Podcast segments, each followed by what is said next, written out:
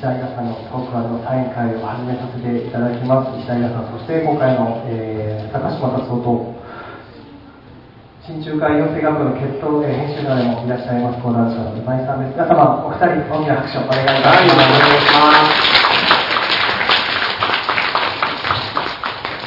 さてねえでもみんななんか偉いというか、なんですかね、金曜日で飲みにも行かずに、よく熟堂に来ましたね。あの、今日はですね、食べたいことは何も話さないので、のんびりしていてくださいね。はい、えー、で、今井さんです。あ、今井です。は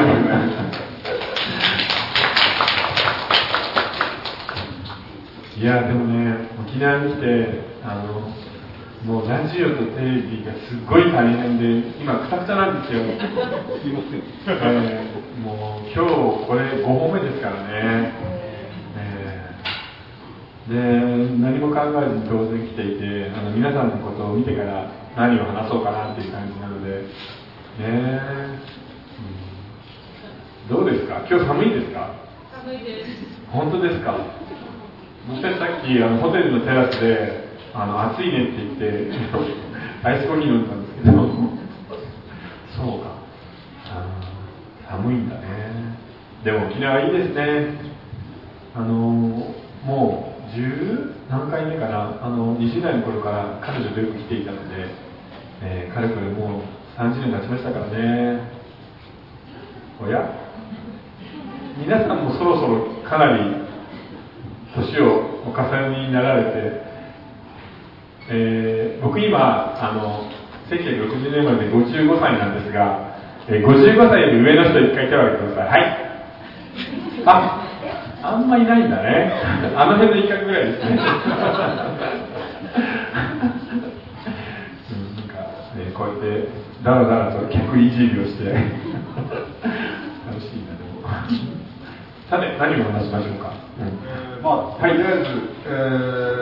ー、12月にこの高島達夫と、えー、新中華、はい、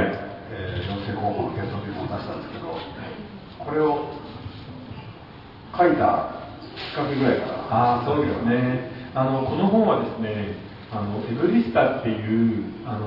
もう10代、20代の若い子が、まあ、投稿するあの無料の小説サイトがあるんですよ。あのネットの中になんですけど、でそこでの連載だったので。あのラノベみたいにこう楽しく読めるものなんか書けないかなっていうのが一つの始まりでしたねであのまあ何年か前になりますけど流行ったじゃないですか。あの言ってみればあの永遠のゼロのような愛国心がどうとかっていう。で僕そういう本が実は大嫌いであのそれだったらもういいやもっと極端にしてやると思っていつも戦争ばっかりしている架空の近未来の日本みたいな社会でなんとか頑張りながら生きていく子供たちの冒険のお話をかけないかなと思って始まったのがこれなんですよね。なので逆島ってあの逆さの島っていうふうになってますけどそれはあの日本列島が逆さにひっくり返ったっていうようなつもりで書いてるんですよね、えー、なのでちょっと皮肉な感じで、えー、楽しくなんか一つ少年冒険ものを書きたいっていうのがスタートでしたね。ただね小説ってあの分かんないんですよね。毎週毎週締め切りで何とか書いているうちにつながってくるんで綱渡りでしたね本当に。ハラハラドキドキあの一気読みって書いてありますけど一気には絶対書けないんで毎回ハラハラできる作者がね。けどまあこれ週刊で毎週毎週書いてもらったんですけど実はとあのこれガラスもなんですけど、はい、伊佐さん、まあ、僕もいろんな作家の担当しますけど、はい、まあ、遅さで言うと3本意味で入るっていう。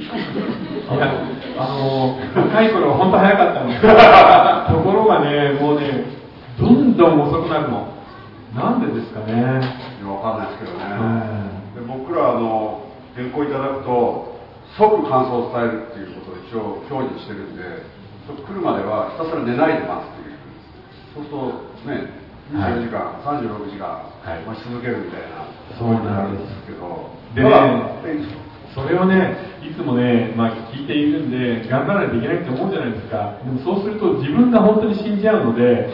あるところからあの編集者がどんなに寝なくても気にしないことにしたもういい死ぬよりいいと思ってあのね、漫画家で言えば手塚治虫さん、石森章太郎さん、みんなね、60歳で亡くなってるんですけど、睡眠不足で死んでるんですよ。仕事しすぎて。なので、自分が死ぬんだったら、あの編集者にちょっと寝不足になってもらおうっていう感じで、えー、仕方してくれてます。沖縄に来る人あなたもそうだったんですよね。ただ、まあ、今回ね、こんだけ取材いっぱい入れて疲れさせたのはその司会者ではないですけど、ただ、ここの連載をその毎週毎週週刊で書いていただいた割には早かったんですよ。今回はあの待たされるということもあまりなくでかつえー、っと、まあ、僕は漫画の編集者もやってたんですけど漫画っていうのはですね、えー、っと引きっていうのが重要で週刊誌ですから来週号を買ってもらわなきゃいけないんですよ。ある漫画家がやったのが最終ページで話がちゃんちゃんで終わっちゃって、うん、そうそう次つながらないじゃないですか、はい、その時に1ページ分ギュッとストーリーを詰めて最後のページに主人公のドアップを書いて「えっ?」って言わせる絵にしたでその絵何ですか絵は？意味はって言ったら、うん、考えてないから来週までに考える。そう。あのねだからよくもっともらしいこと言うじゃないですかあのテレビのインタビューとか、まあ、こういうところでいかに自分が全て考え尽くして本を書いてかみたいなそんなのね、嘘。よくあのサッカーの選手にいますよね。あの外国人でゴールの前に立っててあの味方がなんか跳ねたボールが自分にたまたま当たって入っちゃったっていうそういうパターンで偶然って言いませんからねあれは俺は狙っていたっていうふうに言うので あの外国人のフォワードのパターンですね相手のサッカーはないんですよ。だから毎回毎回その引きを作るっていうのもあのなんでしょうね。癖でやるんです。であのそれをどうするかっていうのは本当に頭で考えるんですよね。でもそんなもんじゃないですか人生って。あのなんでしょうね。付き合い始めの頃とかってともかく会いたいんで何か言うじゃないですか。でその後で考えますよね。じゃあ次のデートどうしようみたいなことは、えー、でも生きることな小説もだからなんかな。分かんないんですよね。次のページのことは。僕たちこうやって生きていて明日のこと分かんないんですよね。多分明日も生きているって言いながらね今日帰りにね誰かぽっくりいくかもしれないし。今回そうやって引きを毎週毎週、はい、多いのを作って書いていただいたんでものすごくやっぱりそのテンポがいい。だからそれこそなんだろうヒット漫画にも負けないぐらいのテンポの良さがあってですね、で今回だからあれですよね。書くにあたって、はい、少年漫画を徹底的に研究なさったそうなんです。あの世界のあの、えー、世界を制覇している日本のソフトって意外と一番最強なのが少年漫画なんですね実は。ドラゴンボールはヨーロッパでも何千万部って売れてますしあのなんて言うんでしょうね少年たちがいて一つのクラスの中のライバルがどんどんエスカレートして強くなっていってで最終的には、えー、世界の運命を左右する戦いになるっていうあのエスカレートするパターンっていうのがまあナルトもドラゴンボールもあと何でしょうねまあガッツなんかもそうかな。あのそういう漫画のパターンっていうのをちょっと一回やってみたかったんですよね、少年漫画面白いからね。でも少年漫画はさっき今井さんが言ったようにまあ、某講談社の「進撃の巨人」ではありませんけれど全て後からつき回すです。だってありえないもんね。人間がでかくなる。で何の説明もないじゃないですか、うん、うちの会社でいうと一番有名な話が「明日のジョー」っていう漫画があったんですけど、うん、で矢吹城が主人公で、はいはい、で梶原力さんがライバルとテキストを出すわけですよ。それを原作を読んだ時に千葉哲也さん勝手にすごい存在感が大きいからでかいやつをイメージして、うん、ジョーより全然でかく描いてたんですよ、はい、で梶原さんその後戦わせる設定してたもんだから、このサイズが違うやつが戦うっていうことが無理があるんでで力士とがそのなんだろう殺人的な減量をするっていう設定があって、その後からできるわけですよね、でそれで結構減量で死んじゃうわけですけど社長がでもそれは全然最初から設定されてたもんじゃなくて、そうなっちゃったんでしょうがなく後から設定したっていういやだからね多分ね梶原さんとか千葉さんより「明日のジョー」っていう作品の方が大きいんですよ。そうですね。要は作品ってそれ自体が成長してあの自分の最後を決めるので皆さんの子供と一緒です。親はいろいろ考えるでしょ。うちの子こうしたい愛したいって。まずうまくいかない。でも子供自体は自分なりの目標を決めて自分の運命を持って生きていきますから小説もそうですね。ほとんどうん助産婦ぐらいの感じ仕事としては。小説が勝手に生まれているんです。自分で作っている感じもあんまないんですよね。そうやって自分が作ったキャラクターがはい。勝手に変わっていっちゃった作品ってありますか、いや、だって池袋自体だって、あの誠君があんなに成成長してこう活躍してくれるみたいなことは思ってもいなかったですから、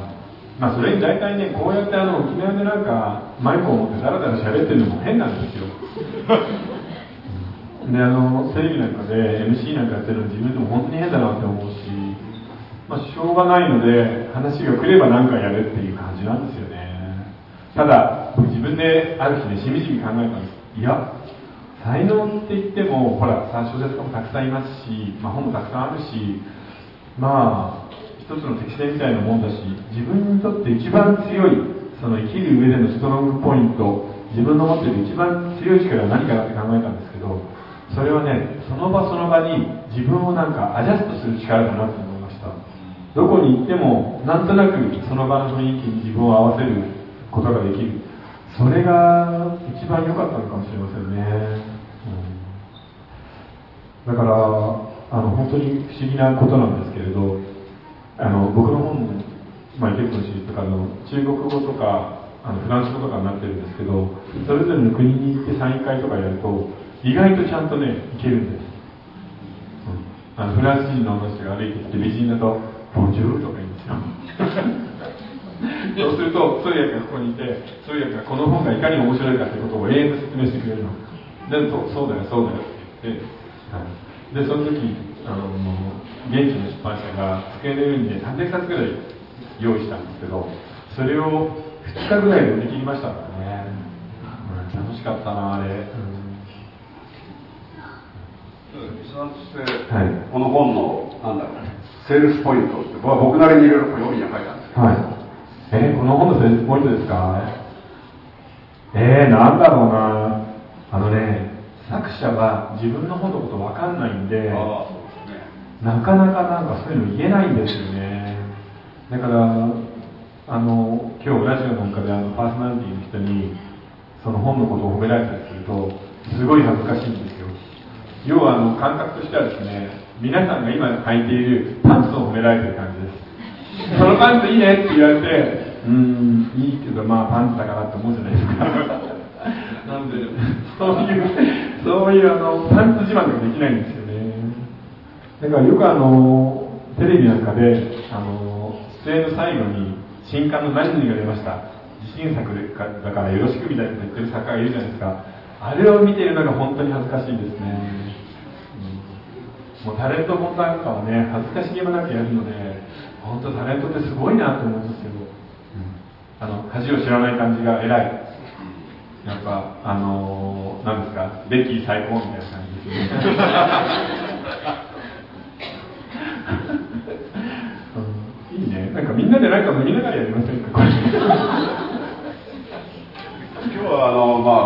まあ、こういう熟堂さんって本屋で本屋さんではい。喋らせていただいてるんで,、でまあ、僕ら出版社としてあの、まあ、すごいなんだろう悲しい話嫌な話ですけど僕はこの仕事について33年になるんですけど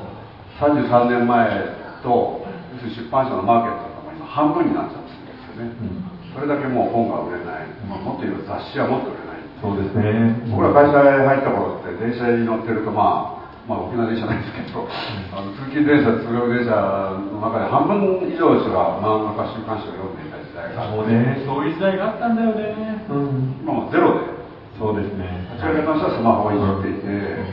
で多分その8割方の人はゲームから今やっている、もう言っとくけど、ここにはいないよね、そんな人。スマホのゲームとかで課金してるやつってアホだからね。世界中でスマホゲームに課金してる日本人だけなんで。と言いえーこの本には DNA の資本がかなり。まあ、見たらいいからいいや。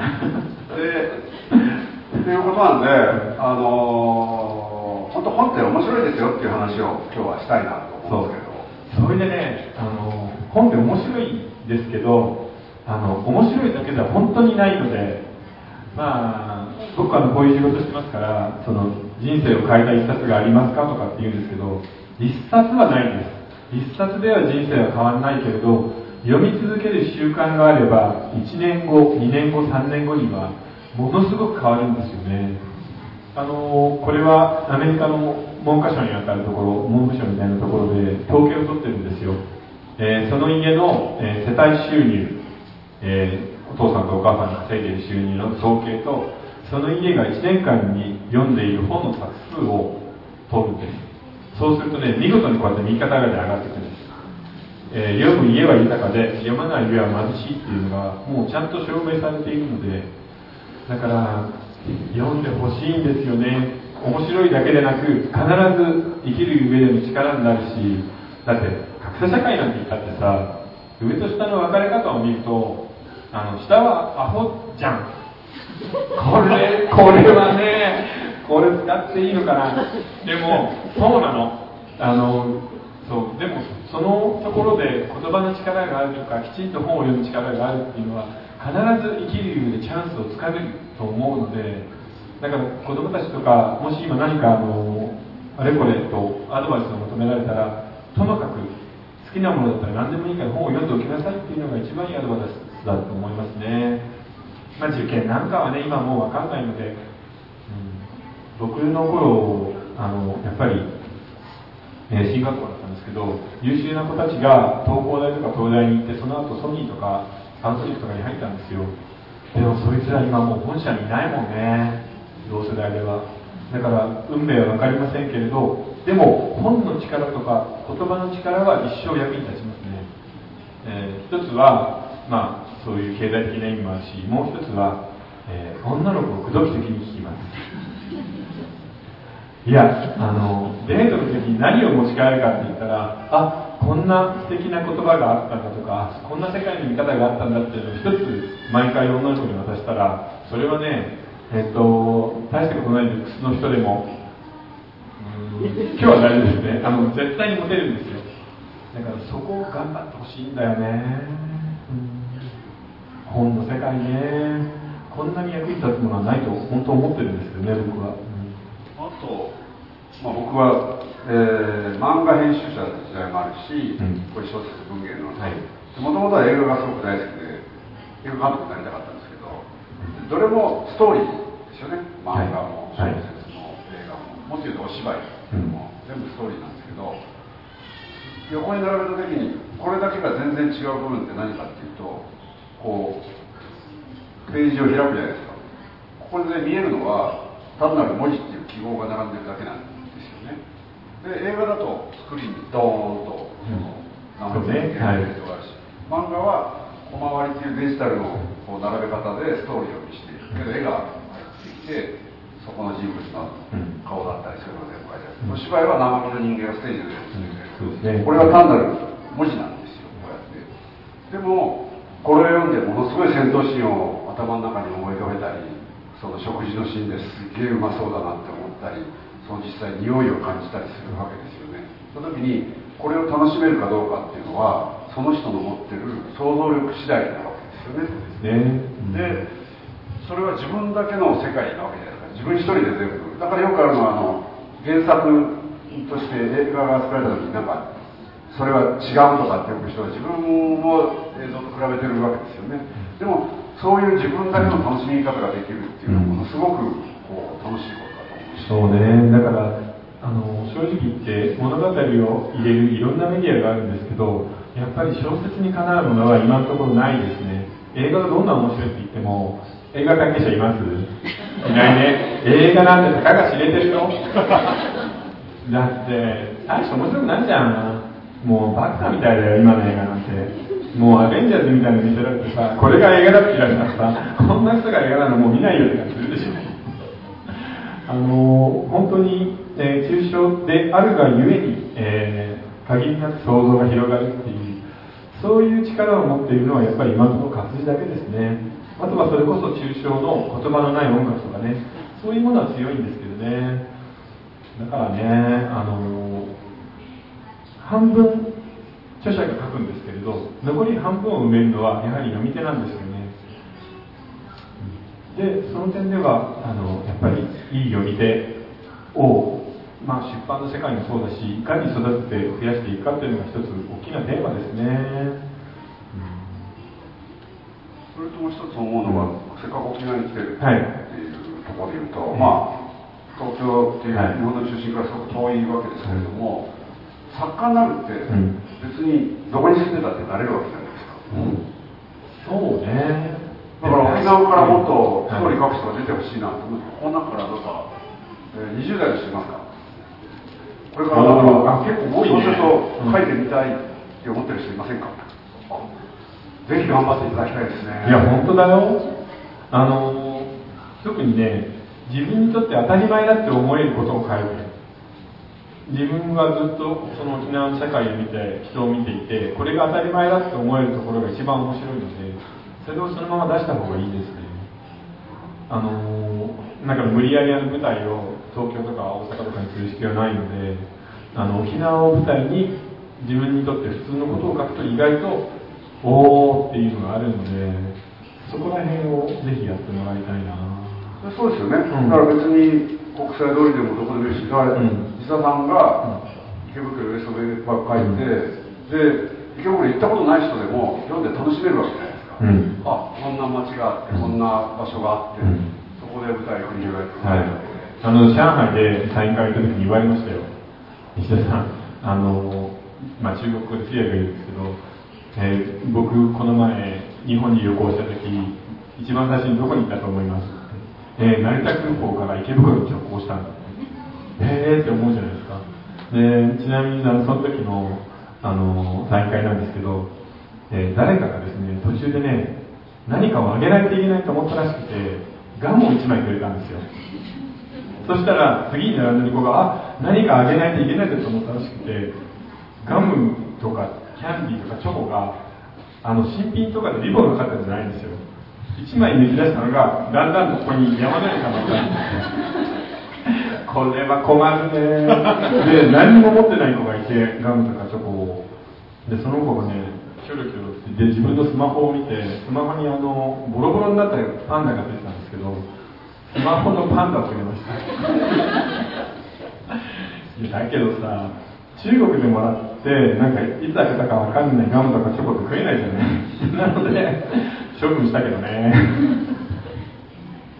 あれ面白かったなあの今日この後ですね、トークの、えー、終盤のところであの Q&A のコーナーとかあるんで、何か質問がある人は考えておいてくださいね。あのはい、みんなに回しますので、うん、人生相談とかもいいですよ。はい、あの恥を忍んでこれを聞いておきたいっていう。であの最近僕はあのメルマガをやってるんですけど、そこの人生相談がね、もうひどいの。女性からのあの Q&A 人生で一番多いのは今はセックスレスですね。うん。レスの人っていうふうに手を挙げてもらえませんから気にしないでくださいねでも本当に多いですね。なんでですかね。あの僕今あの50代じゃないですか。で周りに聞いてみると半分がレスですね。夫婦は。で友達のカップルが離婚したねえねえどうだったのって聞くといや実は黙ってたけどここ何年かでってあの寝室は別だったっていうパターンがすごく多いので あのー、まあ仕事するのもいいんですけどちょっとなんかやらしいこともしましょうよみんな。大事。本当。あの正直言ってなんかそういうのしないと相手が何を考えているのか分かんなくなりません？だからぜひ今日もですね帰ったら OK サインを出してあげてください。決めとくといいよそこのカップルも。な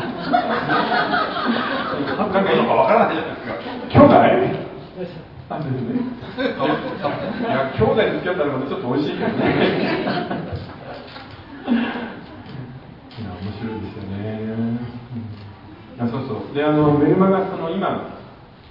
たまたまあの強化週間で来週の月曜日まであの Amazon で無料で配布しているのでよろしければ見てください。えちなみにあの一応アマゾンで1位を今取ってますので、はい、いやーなんだかね。作家もいろんなことやるんだよね、うん、でもこんなことやりながらさあのあちこちでおしゃべりして日本全国回るのちょっと楽しいですよね。あの沖縄でなんか美味しいもの食べました、食べました。あの昨日の夜行ったところで僕あの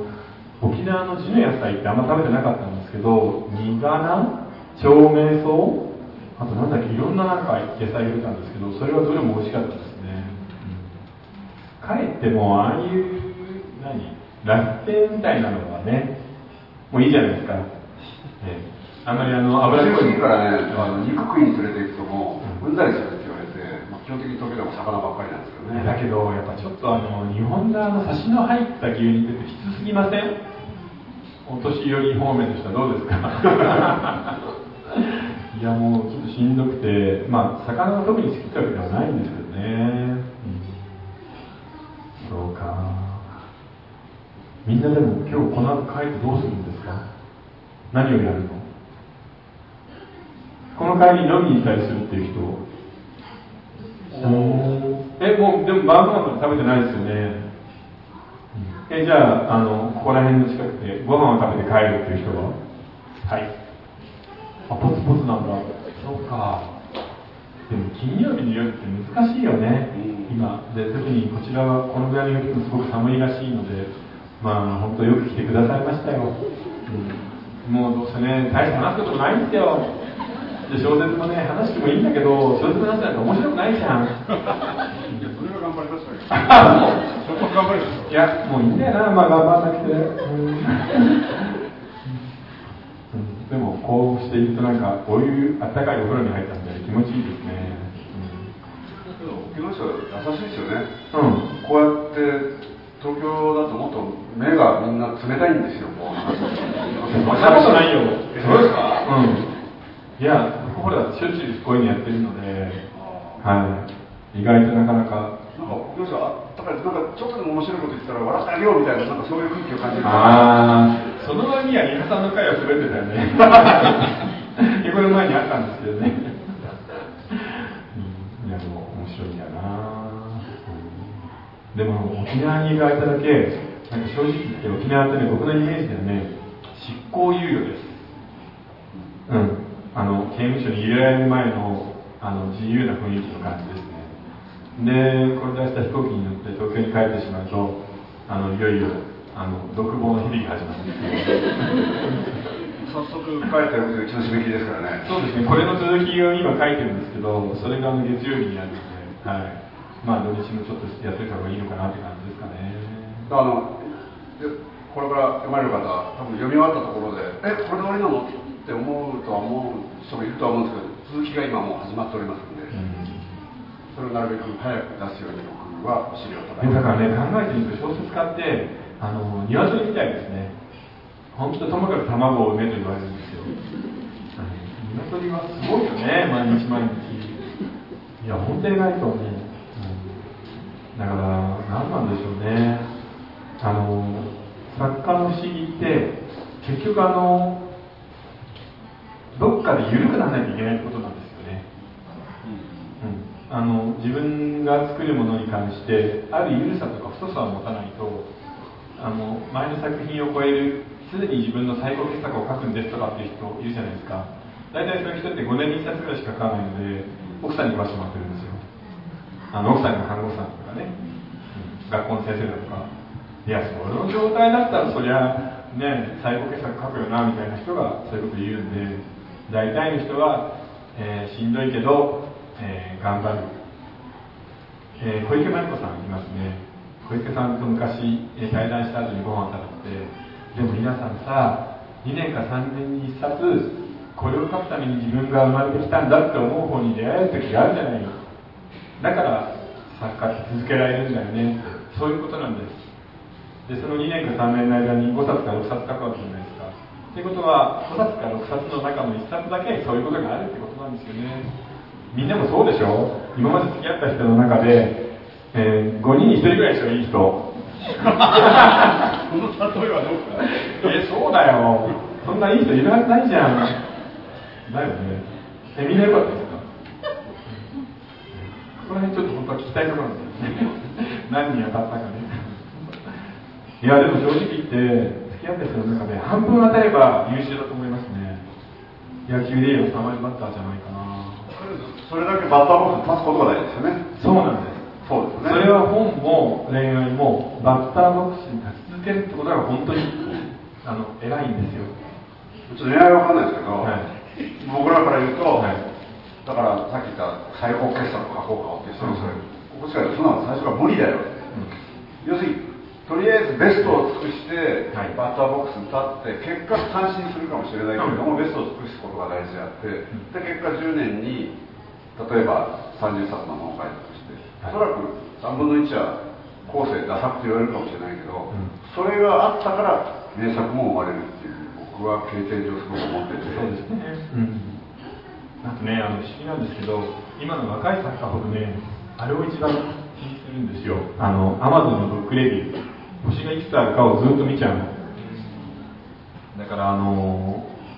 みんな見てしまいますね。で、見て、例えば10個あるうち、まあ、10個星4つありますよね。で、そのうち1個に星1個とか2個だと、その1個か2個のやつだけ気にして、果てしなく落ち込んでますね。なのでそこら辺は逆にあの皆さんもそうだと思うんですけどある物事が起きたら嫌なことをスルーする力それがこれからは大事になると思いますね、えーなんか鈍感に鈍く、えー嫌なことは断然スルーしてしまうっていうだって分かんないですよ。僕たちだっていつゲスのなんだっけ乙女みたいにね、え ーあのーつけちゃうかもしれませんからね。独身だって言って若い女優さんと。ちょっといいな。だけどこれあのすごい高名な心臓外科医の先生に聞いたことがあるんですけど、うん。あのこの間天皇陛下の手術をなさったはいはい。そのまた先生です。う。世界的な心臓外科医で一時期はイタリアのそのローマで先生をなさってて、うん。ローマ法王がもし心臓病で倒れたら彼がその先生に聞いたんですよ。うん。心臓外科医として、うん。もう最高の手術をして、はい。完璧にやったんだけども患者さんが亡くなるっていうことはありえますよね。おおありますね。はい。ただある。うん。その時にそれショックじゃないですか、うん。それをどう乗り越えるんですかって言ったら実際そういう経験をしてそのショックから抜け出せずにその外科医を辞めてしまう医者が実はたくさんいると、うん。それは別の医者になっちゃうわけですけれども、そこで誰そこで気が付くのは、人間って生まれた瞬間から覚える訓練をずっとさせられていって忘れる訓練をしてない。なるほど。だからそういう時に、えー自分が結局助けられなかったのがものすごくショックだしその責任を感じるんだけども、うん。4時間後には次の手術が待ってたりするわけですよ。うん。明日もまた手術しなきゃいけない。おおいい話だその時ねに忘れ去ることはできないけどその瞬間はやっぱり忘れてないと次の手術ができない。うん。やっぱりその嫌嫌なことだったりショックであったりということを、そのし瞬間でも蓋をしていくっていうことをやっぱ覚えてないと人間はやっぱり生きていけないっていそうね、だからそこでその手術に失敗して医者を諦めてしまった若い、ね、その外科医がもしかしてそのまま頑張り続けたらものすごい才能を持った医者になれたかもしれないたくさんの人を救ったかもね、ただね今この話をすると心臓の手術だから高度ですごいって思うかもしれないじゃないですか。でもそんなことはなくてこれはねお昼ご飯を作るとか彼女とデートをするっていうのでも毎回毎回が手術みたいなものなんですよ。だからあの人間の持っている力自分たちの持っている力をもっとね評価してあげていいと思いますね。みんなこれは。誰でも。だって例えば、えー本の表紙を見てこれのデザインいいねとかって思うことは、えー今作っているどんな最高のコンピューターでも AI でもまだできないんですよね。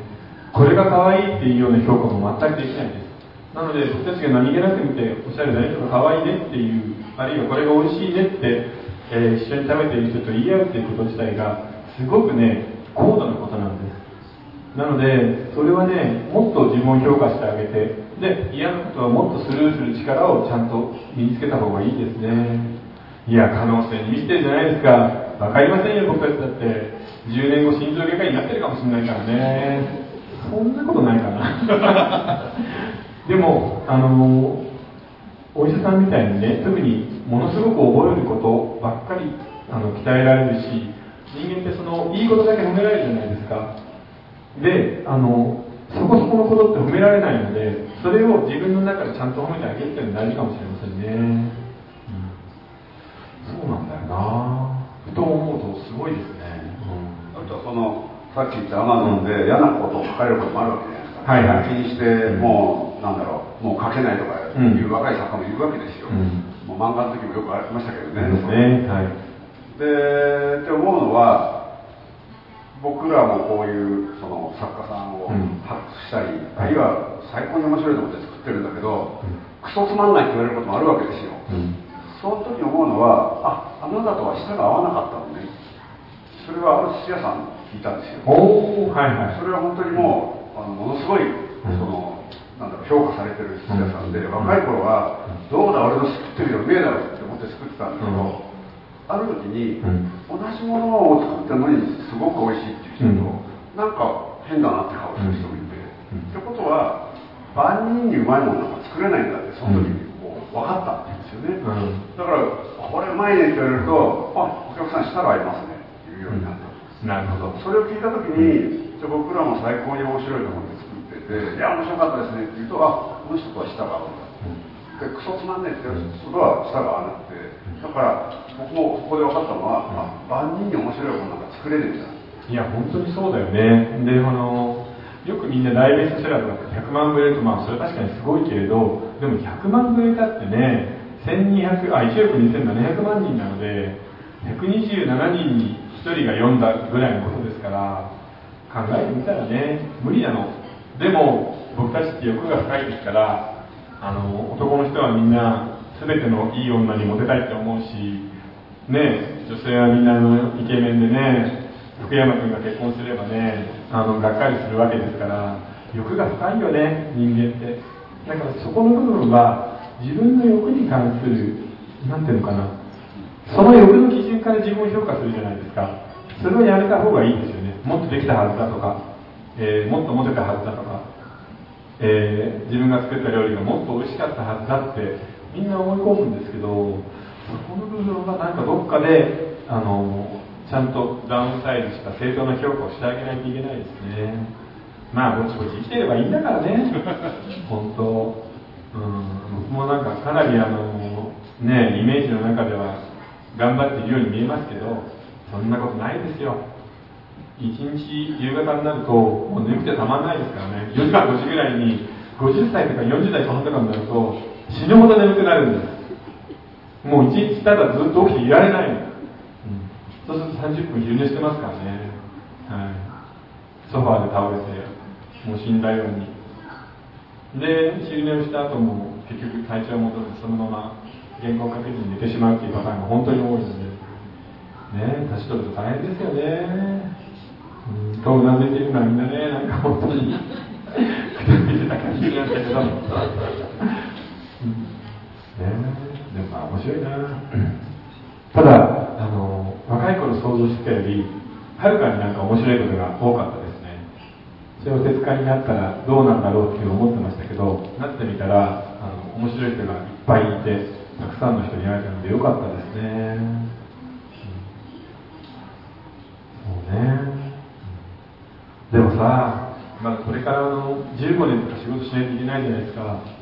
それを考えるとしんどいよね。ね。うん。だって15年だったら70ですよ、えー、まあ若作りしてるので55でも結構いけるでしょう。本当ね。あと例えば年に2冊3冊でも15年で言ったら50冊近く書くんですからね、うん、あの何年か前に その上海のブックフェアに行った時にイギリス人の作家とテーブルが一緒になったんですよレセプションのパーティーでで彼日本語が片言ができてあの奥さんが日本人なんで、えー、デイビッド・ミッチェルっていうあのクラウド・アトラスっていう映画の原作のやつなんですけどでずっと話していてで、デイビッドさん何冊本書いたのって言ったら、いや、僕は7冊とか。で、本を書くのって楽しいよねとかって言うんですよ、イギリスの野郎ですから。要は、英語圏の作家って、2年か3年に1冊書けば、あの、マーケット自体すごく大きいので食べられるんですよね。でしかもそのクラウドアトラスはハリウッドの大作の原作なので100万ドルとかもらえるんです日本は最高で1000万ですね映画の原作料もうそれで単純に12倍とかじゃないですか、うん、なのでどうやって仕事してるのって聞くと一回原稿を書く。でそれはすごく苦しいし大変なんだけど書き上がるとその本のことはすっかり忘れて半年ぐらい世界を旅するんだとか言うんですよ。で、えー、イギリスに帰って、えー、一度書いた原稿をブラッシュアップしながら組み替えたり構成を直したりしていく。その作業が1年ぐらいかかるんだけどそれがものすごく楽しいとかって抜かすんですよ。ねえそんなことをしながらじゃあ3年も4年も一冊書いてるんだっていうのを聞くとでなああの石田君は何冊書いたんだって言ったら僕はあのその時もう40冊ぐらい書いたんですけどうーん20冊ぐらいかなって言っちゃったんです。あの女の子みたいなもんですね。今まで何人付き合ったのって言われてあの数を減らしちゃうっていう。でしょ？みんな正直に言わないでしょ。3人ぐらいかなって言いつつ付き合った人の半分ぐらいを切っていくっていうパターンじゃないですかそのなんかね下にサバを読む年を若くサバ読むあの感じがすごく分かりましたね英語圏ね。いいけどね。あのただ今その英語の話をしましたけど今の日本の小説はどこの国に出しても全然あの戦闘力はありますね。はいそれはもうヨーロッパでもあのアジアでもどこでも面白いのでなんとか逆に英語圏に食い込みたいところですよね、うん、だから日本の特徴ってこの仕事やってると思うのが、うん、ある日はたと気がついたのは漫画編集者やってる時にヤングマガジンとかモーニングに見ると付き合う漫画があってまあ一つの会社だと何十人もいるんですけど、時がついたら8割以上の漫画が高卒なんですよ。そういう人たちが世界に通用するストーリーを作ってるわけですよ。だ当然東大出てる漫画なんかいないですし早稲田で広金さんぐらいですかね毎年の、うん、で今度は小説に来ると、はい。えー、石田さん一応大学行ってらっしゃるんですけど、はい。はい。えー、あんまりレベレること言うのなんですけど、浅田次郎さん宮部みゆきさん、えー、奥崎洋さん、はいはい、山本一之さん。中退なの？いや、あの人は浪人中に辞めちゃって。へえ、知らなかった。山本一之さんとか、共通するのは彼らは大学に行ってないんですよ。今、現役のベストセラー作家で、大学行ってない人がこれだけいるっていうのは、世界中で日本だけです。そうですね。で、そのフランスの会で、実は、その、日本から来た作家僕だけだったので、現地の人たちが、あれの上映会やったんですよ。松本清張の砂の歌の上映会を、えー、フランス・リヨンの、えー、教会の、えー、ホールでで石田さん、えー、ついては上映する前に15分ほど松本清張について基調講演してくださいって言われてで別に僕清張好きじゃないんだけどなって思いながらあのちゃんとなったわけですけどその時今の話をしました。要するに、えー、松本清張がデビューしていた頃要は日本ではその作家っていうのはインテリの仕事ではなくてですから大学を卒業して作家になった人はあ惜しいね。お前はその売れっ子になり損ねた。要は大学なんか行っちゃダメなんだよっていう話をしたらフランス人にわーっと受けましたね。フランスもひどいエリート社会なのでそういうあのエリートじゃない人を応援する気持ちっていうのはすごくあるんですよね、うん、実際問題清張さんそれから国民作家と言われた吉川英治さん、はい、それから池波正太郎さん、そうですね、それから山本周五山本周五共通してるのは小学校しかやってないんですよ、うん、でも彼はその学校で教えられたことじゃなくて自分で本を読んで、ああいうふうに作家になってるわけで、うん、まあ今現状でも浅田さんにしろ宮城さんにしろそうなんですけだからこれはだから日本の誇っていいことだとそうですね、それとね、あのみんなの自分が何かができないと、それをコンプレックスだって言うじゃないですか。コンプレックスが本当にいいの。要は、そういう、まあ、学歴でも何でもいいんだけど、自分に何か資格がないと思い込んで、これがコンプレックスだって抱えられる人は、それについて果てしなく学べるんですよね。なので、あのそんなに可愛くないんだけど、化粧すると異常に可愛くなること言うじゃないですか。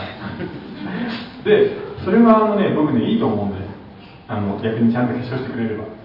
なのであのちゃんとコンプレックスを持ち続けて何かを学び続けるっていうのがいいと思いますねうんだから今名前が挙がった人たちは終生コツコツ学ぶことを書くことをやめなかったんでね、まずもう一つ言うとその書き手がされている日本のもう一つすごいところはこう後ろ振り返っていただくとですね、はい、こんだけ初代に本がずらーっと並んでるんですけど、うん。あのまあ、これも漫画やってる時気がついたんですけど、うん、漫画たちはよくその例えでものの僕ら打ち合わせる時三国志の話をしたり水滸伝の話をしたり、うん、それから西部劇でワイアットアップの話をしたりあるいはアーサー王のヨーロッパのイソップの話をしたり、うん、した時にその別に大学で高等教育を受けてない人たちの間でも中国やアメリカやヨーロッパのものを全部知っててやってるわけですよ。でこれアメリカ行って三国知ってる人なんてほとんどいない超インテリヨーロッパ行ってもいないし、で中国の中でアーサー王やエソップやあるいは西部劇知ってる人ってほとんどいないわけですよ、で日本って世界中のいろんな面白いものがみんな日本語に訳されてこの書棚に並んでるこんなに恵まれてることってないと思うんですよね、うん、でもね正直言ってそこでね世界中のものを日本は島国ダメなんだって言って世界中のものを学んだのが結局は今の成長とか豊かさにつながっているのでさっき言ったじゃないですか本を読むと金になるよって。それはねそういうことなんです、えー、日本人がもともと持っているその先生さんみたいなものってそうやってちょっとね劣等感があるって言いながら一生懸命学んでいる。くうちにね素晴らしい力になるんですよね。なのでそれはあの今親戚の子ですごいバカだなっていう子いるじゃないですか。そういう子たちにとりあえず何か一冊でいいから面白い本を見つけろっていうふうに言ってほしいんですよね。で一冊見つかったらそれに似ている本を探してもらうんでその著者の本でもいいし同じテーマのものでもいいんですけどそれを一生果てしなく続ければ、えー、気がつけばあの、どこかでねノーベル文学賞っていうパターンもあるからね。うん。ないかな。でも本当にそれが役に立つのでそこはなんかあの一つアドバイスとしてはありますね。若いこれからっていう人たちにはね。一個それで思い出したのが、はい、イランマガジンで「ドラゴンヘッド」って漫画があったのご存知はい望月峰太郎ですね、はい。ああの「ドラゴンヘッド」っていうのをまず書く前に編集部に彼がこういう話を書きたいっていうことを言った時にで相手にその打ち合わせに出てたのは編集長と副編集長と担当の3人。それが早稲田早稲田上司うん、で高校しか出てない望月さんが、えー、今度ハエの王で書きたいんですよ、うん、ハエの王って何かっていうとノーベル文学賞を取った、えー、ゴーティングですウィリアム・ゴーティングですね、はい、の書いた本を彼が読んで、うん、それをモチーフに本の漫画を書きたいって言った時に、うん、こっち側の早稲田早稲田上司は、えー、ハエの王を読んだことないところがゴーを知らなかった。まあそうだからね。でもそこでねノーベル文学賞を取ったその作家の作品をモチーフに、うん、ああいう大ヒット漫画が書かれるっていうことが実際あそこで起こったわけですから、うん、もう僕は横で見ててあれもすごいワクワクしましたしね、うん、だからね盗作っていうじゃないですか。盗作も自分の中に一回完全に通したら大丈夫なんですよね。だって自分の中に通したら、これいいのかな？自分のうんちになるじゃないですか。それだったらもう大丈夫なんです。こいつの匂いだなっていうのがついてますから。下ネタだな。でも本当にそうなんですよ。で逆にあの頭のいい人がやるとダメです。なぜかっていうとパターン分類してそれをその通りに宿ってしまうから。だからあのまあ講談社の本で何なんですけど永遠でゼロみたいなやり方はダメなんですね。もっとやっぱりアホにならないと、うん、そうだからでなく自分のものにして、え、盗んでしまう。その勇気が大事なんですよね。だからでもそうやって考えてみるとファッションとかもそんな感じしません？みんなあのファッションってどうしたらいいんですかってすごく聞かれること僕あるんですけど自分の得意なパターンに持ち込むことでいいんじゃないですかね、うん、だからなあのでもあれって迷いますよね。あの女の子にくじゃないですか。男の人を選ぶ時の条件は何ですかっていうと大体の人は清潔感って言うんですよね。清潔感難しいね。そう。であのね気の利いた女の子はねさらにこう言うんです。清潔感が第一なんですけどそれは実際毎日お風呂に入っている清潔とかそういうのとは違いますこれねでもあの死ぬほど不潔なやつなのに清潔感の演出がうまいって言うじゃないですか。いろんなタレントの人みたいなのこいつひどいやつだなっていうのが分かるのに清潔感だけ出せるっていう。なのでね逆に普通の男の人特に最近あの未婚率とか恋人いない率がすごい上がってるんでその人たちに清潔感のフェイクを覚えてほしいんだよね、うん、だから難しくないと思うんですよ。要は、えー、自分の体のサイズをちゃんと把握することとあとは本当に紺のジャケットに白いシャツに白パンとかでいいんですよね。なのでそこら辺日本の男の子には頑張ってほしいんだけどな。特に若い子じゃなくて今東京では問題になってるんですけど中年童貞ってのがいるんですよ。これは今あの日本に推定200数十万人いると言われている40歳とか50歳の童貞の人のことなんですけどその人たちを救済する計画ができたら出生率上がるよね、うん、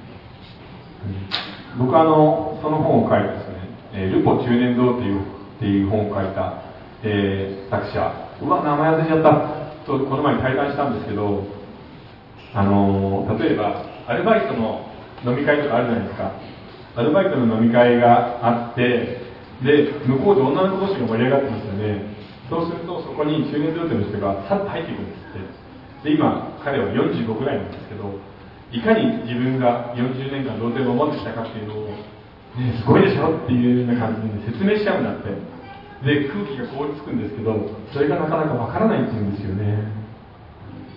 その話はすごかったですね。で救済策が実はないんだよね。であのその後あの別な教育大学の教授と話をしたんですけれど東京都庁で今月に1回教室をやってるんです。それはあのニートの子とか引きこもりの子を集めて、えー、なんとか社会に送り出していこうっていう会なんですけど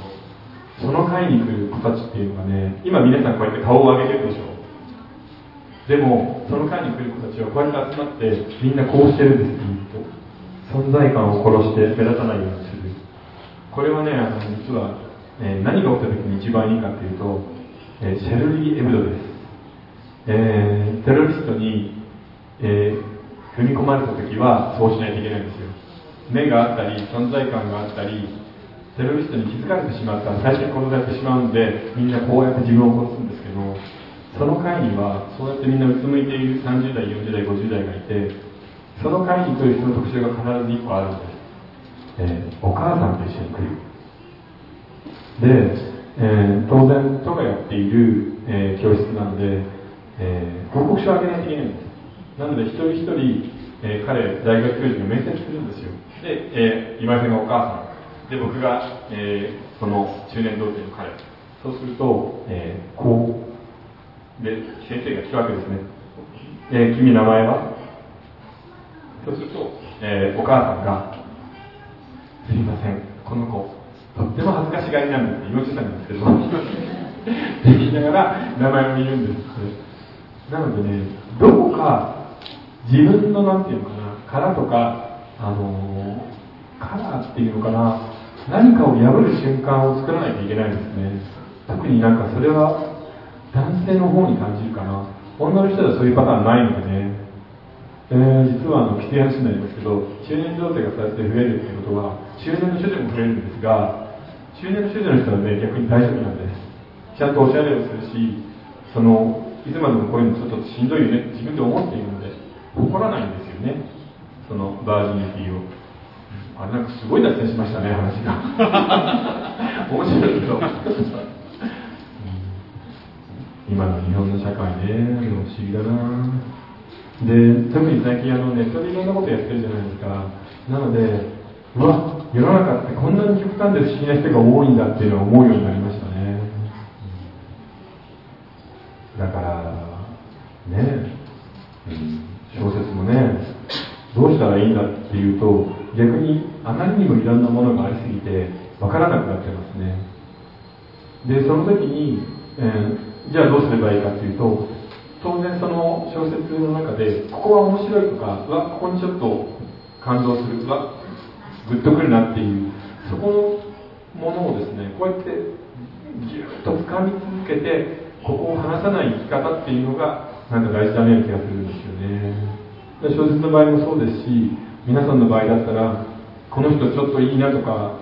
この子はちょっと可能性があるんじゃないかって言ったらその子にかけるっていうのがいいと思いますね、うん、いや小説なそういつ本当大変なんだよないやなんかね手応えが本当よくわかんない世界になってきました。今だんだんそうなってきた。そうそうそうそうそう。うん、うん、であのー、今あの基本的に人のことに関して無関心じゃないですか。で僕らもこうしてこうやって話しながらエグザイルファンとかにあんまり関心ないでしょ？長渕剛ファンとかう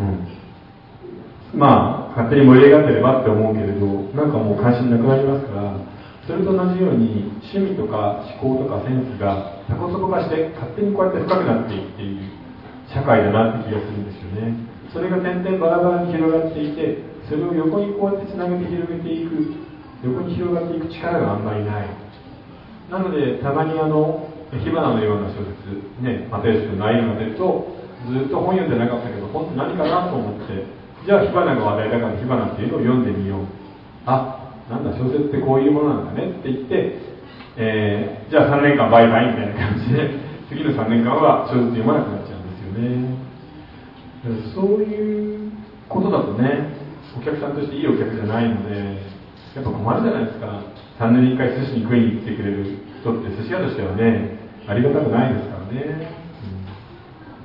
うん、そうね。そんなことをなんかつらつら考えたりしますね、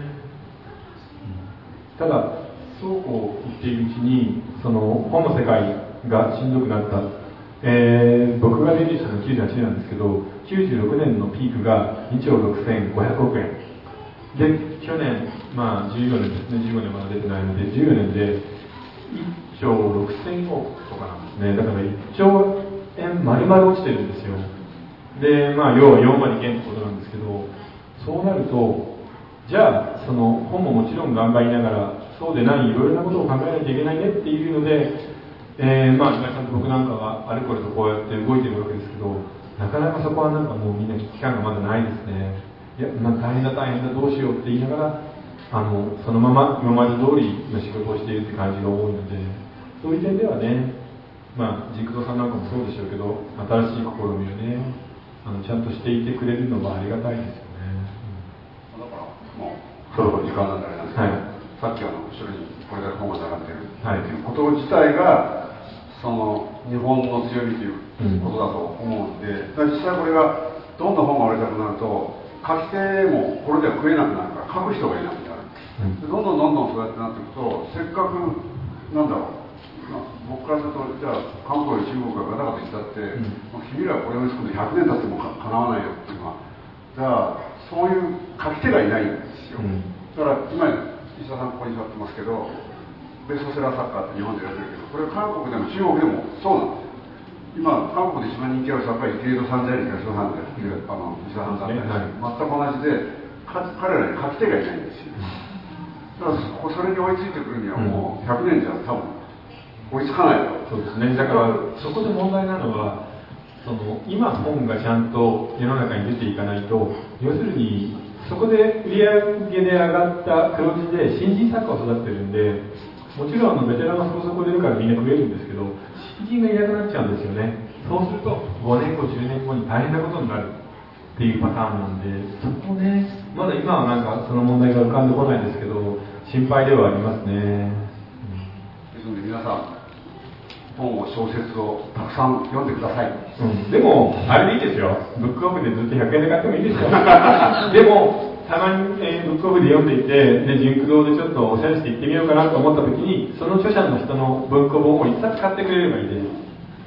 それを繰り返しているうちに気がつくと、家が文庫本だらけになるじゃないですか。で、その頃には、あの、女の子を口説くのも、まあ男の人を落とすのも、みんな腕が上がってるでしょうから、楽しく生きられるという、いいオチがつくんですよね。まあ、でも本読んでれば。本当かな？えー、なのでですね、えー、まあ、これからも僕はし、まあ、講談社の純駆動も頑張って、えー、たくさんの本を世に送り出していきますので、えー、なんとかご支援、ご指導のほどを。あとね、なんかもっとみんなわがまま言っていいですからね。こんな本が読みたいっていうのを手紙で送ってくれれば、編集者、えー、作家には必ず届くので、えーどんどん、えーリアクションを出してあげてください、はい、ではどうしましょうか？Q&A で何か質問を取ると言ったのではい。え何かありますか？聞きたいこと。どうですか？あの坂島のえ、なんか書いてるの？一応書いてはいるんですけど、はい。今もなんか書きたくて、うん。なんかえなんか一応なんか頭では構成とかね練ってそれをなんか文章に移すようにてなんかやってるんですけどなんか自分なんか結構言葉が出ないことうん。が多いんで、もういいやみたいな。なりますね。でもそれねあのプロの作家でも一緒。プロの作家でも夏休み最後の日の作文がなんか埋まってない。ね自分で原稿用紙を目の前にして子供も苦しむじゃないですか小学生とか。プロになってもやっぱ怖いのは怖いですし変わんないですよ。なのでその苦しいのには耐える慣れるしかないのでそれを続けるしかないんですよね。なのでなんか言葉出てこない辛い何書いいか分かんないって言いながら机の前に座って向かってくださいもうそれしかないです。みんなやってますよ、えーノーベル賞をもらった川端さんこう言っています、えー自分が筆を下ろすのはもう絶対絶命の境地に追い詰められた時だと。だからノーベル賞もらってもさ短編1個書くのにもうあもう死んでしまうと思いながら最初に授業は書いてるんだよね。なのであの大丈夫です。まあ自殺しちゃったけどね。は い何かありませんか？いや大丈夫大丈夫。いいじゃないですか死んだって。はい。え何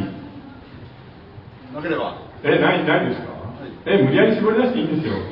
なんか想像ありません？うちの彼が最近でも抱いてくれるんですか？じゃないですか？そこない？大丈夫？えーみんなの前で大丈夫って言ったもんね今日 今日頑張ってくださいそうですね。はい、じゃあ、えーこの後大会やりますんで、えーのんびり来てってください。楽しんでくださいね。はい。どうもありがとうございました。はい。はい、ありがとうございます。皆さん、本日は最後までいただきました。おかげでありがとうございます。ただいまおきまして、えートークのイベントの方は終了させていただきます。石田さん、そして今井さん、皆さん、大きな拍手をお願いいたします。ありがとうございました。